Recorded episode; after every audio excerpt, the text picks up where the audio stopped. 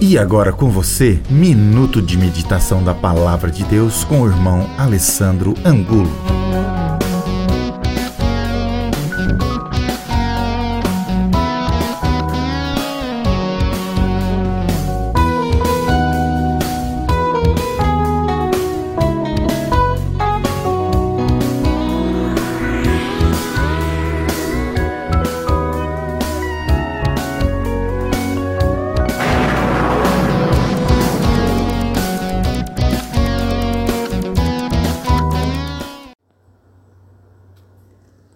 Olá, queridos, graça e paz. Hoje é terça-feira, 2 de setembro de 2020, e nós hoje iremos meditar num tema: seguindo Jesus de perto.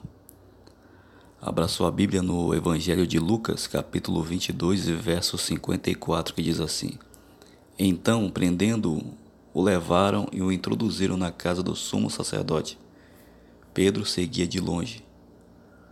Atualmente é uma prática muito comum nas redes sociais que é seguir ou curtir determinada pessoa, seu trabalho ou atividade nos canais de mídia. E de fato, há, pessoa, há pessoas que acompanham as ideias, tendências e dicas dos novos influenciadores digitais. Mas é importante considerar até que ponto é positivo acompanhar de perto a vida de alguém. Vale a pena pelo que a pessoa é? Pelo que fala, faz ou pode fazer por você. Considere por um momento qual será sua razão de seguir Jesus. Pedro prometeu que seguiria Jesus para a prisão ou para a morte. Mas quando o perigo se acercou, então ele e os outros fugiram. Pedro se afastou e seguia Jesus de longe. Como nós, no momento de fraqueza, ele negou o Senhor Muitas vezes, quando os problemas nos ameaçam, em vez de nos aproximarmos de Deus, nos afastamos dele.